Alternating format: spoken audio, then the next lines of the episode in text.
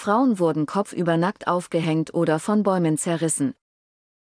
Von Berthold Seewald der römische Kaiser Diokletian 236-245 ca. 312 konnte 19 Jahre nach seiner Machtergreifung mit dem Erreichten durchaus zufrieden sein.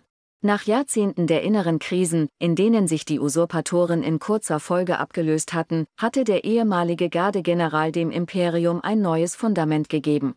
Justiz, Währung, Provinzialverwaltung, Heeresorganisation wurden reformiert, das Reich in vier kaiserliche Herrschaftsbereiche geteilt, in denen zwei Augusti, Diokletian im Osten und Maximian im Westen, und zwei nachgeordnete Caesares, Galerius und Constantius Chlorus, die Herrschaft im Namen des gesamten Kollegiums ausübten. Ihre Leistungsfähigkeit hatte diese sogenannte Tetrarchie Viererherrschaft bewiesen, indem sie Aufstände von einzelnen Generälen niederschlug sowie die Kriege gegen äußere Feinde wie die persischen Sassaniden zu einem erfolgreichen Abschluss führte. Doch damit wollte es Diokletian, der nach wie vor als Senior das Quartett anführte, nicht belassen. Am 23. Februar 303 erklärte er in seiner Residenz Nikomedia, heute Izmit, den Christen im Reich den Krieg. Warum ausgerechnet der Kaiser, der mit einer Mischung aus Realitätssinn und Durchsetzungsvermögen die große Reichskrise beendet hatte, etwa 5% seiner rund 60 Millionen Untertanen zu verfolgten Außenseitern stempelte, ist mangels belastbarer Quellen nach wie vor unklar. Lange hatte der Kaiser die Anhänger Jesu unbehelligt gelassen, ihnen sogar unweit seines Palastes den Gottesdienst in einer Kirche gestattet. Die Erklärung dieser abrupten Wendung durch christliche Autoren, der zufolge Caesar Galerius, dessen abergläubische Mutter eine fanatische Christenhasserin gewesen sein soll, ihn dazu gedrängt habe, klingt wenig glaubwürdig. Der Althistoriker Alexander Demand verweist in seiner Diokletian-Biografie auf innerkirchliche Streitigkeiten im Osten, die bis hart an die Anwendung von Schwert und Speer gegangen seien, wobei sich Kirchenvorsteher und Gemeinden regelrechte Straßenschlachten lieferten.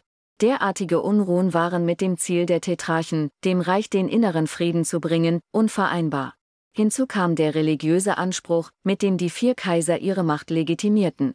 Diokletian und Galerius stellten sich ihren Untertanen als Protégés des Göttervaters Jupiter vor, Maximian und Constantius als solche des göttlichen Helden Herkules.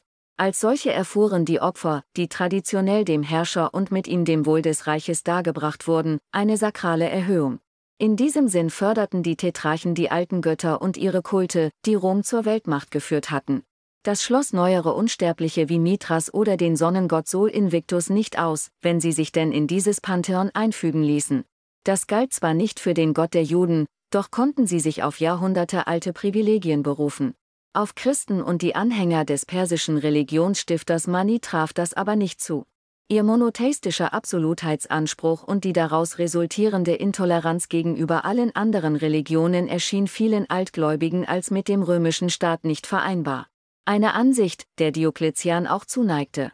Bereits 302 hatte ein kaiserliches Reskript die Manichäer zum Verbrennen ihrer heiligen Schriften aufgefordert und die Beibehaltung ihres Glaubens mit Tod und Vermögensentzug bedroht. Nun traf es die Christen. Der Tag der Veröffentlichung des Reskripts war bewusst gewählt. Am 23. Februar wurde mit den Terminalien fest für Jupiter das Ende des alten Jahreskalenders und der Beginn eines neuen gefeiert. Der am Tag darauf bekannt gemachte Erlass ordnete an, alle Kirchen niederzureißen, die christlichen Schriften zu verbrennen und wohl auch Gottesdienste zu verbieten. Wahrscheinlich ging es Diokletian zunächst noch nicht um eine blutige Verfolgung, aber die folgenden Ereignisse entwickelten schnell eine Eigendynamik.